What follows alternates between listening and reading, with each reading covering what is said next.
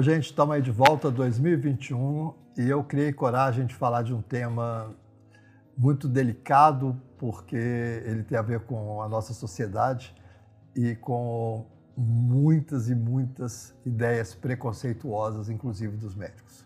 Mas como a, a partir de 2020 está claro de que nem sempre os médicos estão bem informados, depois da pandemia do Covid, a gente vendo tantos colegas prescrevendo tratamentos inadequados, que eu achei que era hora de apontar umas questões. Eu hoje vou falar de maconha.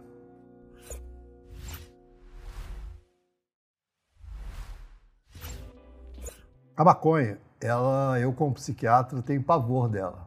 Por quê? Eu tenho vários casos de pacientes que usaram precocemente e apresentaram o que acontece com alguns jovens que usam precocemente, quadros psicóticos. Quadros psicóticos de difícil controle e de difícil tratamento. Esse é um viés da gente investigar do ponto de vista médico. Do ponto de vista médico, a maconha tem uma série de ações que são ruins, principalmente de um tempo para cá, o uso de maconhas mais concentradas ou uso abusivo da quantidade de maconhas. Tem um estudo um pouco mais antigo, mas que eu não vi que nada mais novo do que ele, que é um estudo suíço muito bom, onde eles conseguiram mostrar que o uso de maconha de um baseado a cada três meses não tem nenhum efeito no cérebro.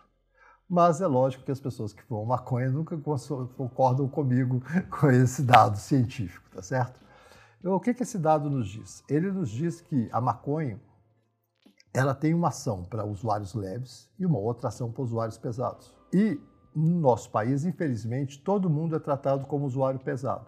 E se esse usuário pesado for um negro, ele vai para a cadeia.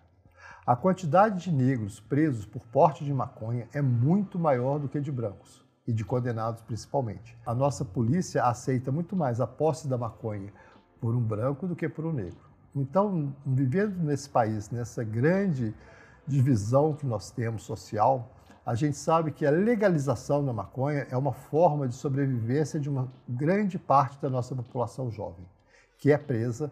A partir do momento que ela é presa, ela não consegue se empregar bem.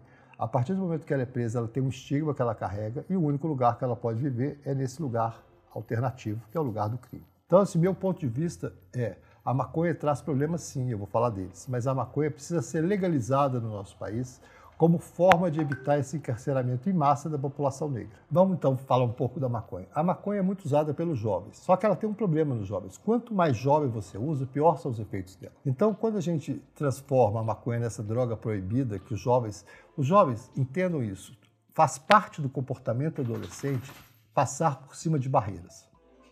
Se você cria uma barreira, automaticamente eles vão tentar passar aquela barreira. É da mesma forma que a lei seca, né? Assim, a partir do momento que você proíbe o uso da maconha, ela se transforma numa atração para os jovens. E quanto mais jovem, mais atraído e mais perigoso é para ele. Então, qual é o perigo? A maconha, ela tem uma ação no cérebro em desenvolvimento muito ruim, porque ela diminui a ansiedade daquele jovem, que é natural da adolescência, e ao mesmo tempo ela diminui a capacidade dele de modificar o seu dia a dia. A maconha ela tem uma coisa importante que acontece também com os videogames, que é diminuir a sua capacidade de esperar. Então a pessoa tem um grande planejamento, mas ela não chega a executá-lo porque demora muito tempo. Esse chama, em inglês seria delay aversion, dificuldade de esperar. Tá certo? Que a gente vê em todos os jovens hoje viciados em videogame, por exemplo. Mas na maconha isso é clássico, tá certo? Nos estudos né, da Nova Zelândia, mais antigos, eles mostram que pessoas que começaram a fumar muito jovens e que mantiveram esse hábito contínuo, são usuários mais fortes, elas, ao longo do desenvolvimento, elas não atingem o potencial de QI que elas poderiam atingir, tá certo? Mas ela nunca vai aceitar isso porque ela nunca atingiu o potencial que ela poderia ter. A, a maconha precisa de recomendações, da mesma forma que o álcool. Se for pensarmos em termos de saúde pública, o que a gente tem de mortes devido ao álcool é muito maior do que mortes devido à maconha, exceto das pessoas que são presas por causa da maconha e dos tiroteios por causa das bocas de fumo, né? onde geralmente as vítimas são negras. Outra coisa de questão, se a pessoa é de uma família que tem risco de esquizofrenia ou que tem primos maternos, paternos com esquizofrenia, essa pessoa tem que tomar muito cuidado com a maconha, pois o risco dela usar frequentemente a maconha desencadear um quadro psicótico precoce é muito alto. Esse é um alerta que eu sempre faço para os jovens, é o seguinte, olha, você tem dois tios esquizofrênicos, não fume maconha, porque o seu risco é muito maior. A gente tem visto hoje quadros de psicose que não vi uma, eu não vi há 30 anos. São quadros encadeados pelo uso excessivo de maconha. A gente tem jovens que fumam quantidades excessivas. Eu atualmente tenho uma brincadeira que eu faço quando eu pergunto para os meninos quantos baseados que eles fumam. Aí eles falam assim, ah, dois. Aí eu pergunto, qual é o tamanho, né? Porque tem baseados e baseados, né? Assim, então, essa métrica também é diferente. A quantidade de maconha que está sendo inalada, a qualidade da maconha que está sendo inalada. As maconhas atuais que os jovens têm trazido dos Estados Unidos, elas têm quantidades muito altas de THC. Isso traz transtornos mais graves.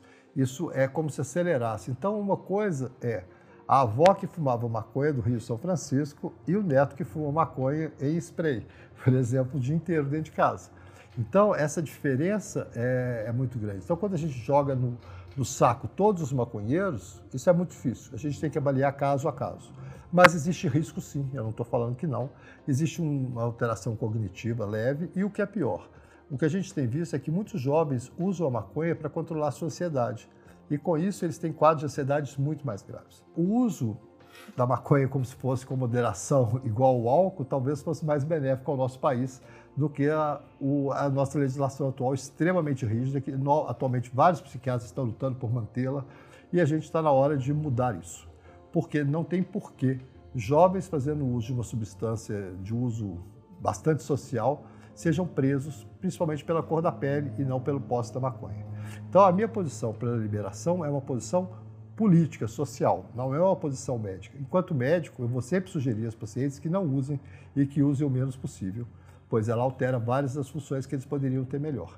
E quanto mais jovem usar, pior vai ser para ele. Então, é importante deixar isso muito claro, porque quando vem uma proibição sem explicação, o que acontece é que os jovens vão sempre atrás dela buscando saber qual é a verdade.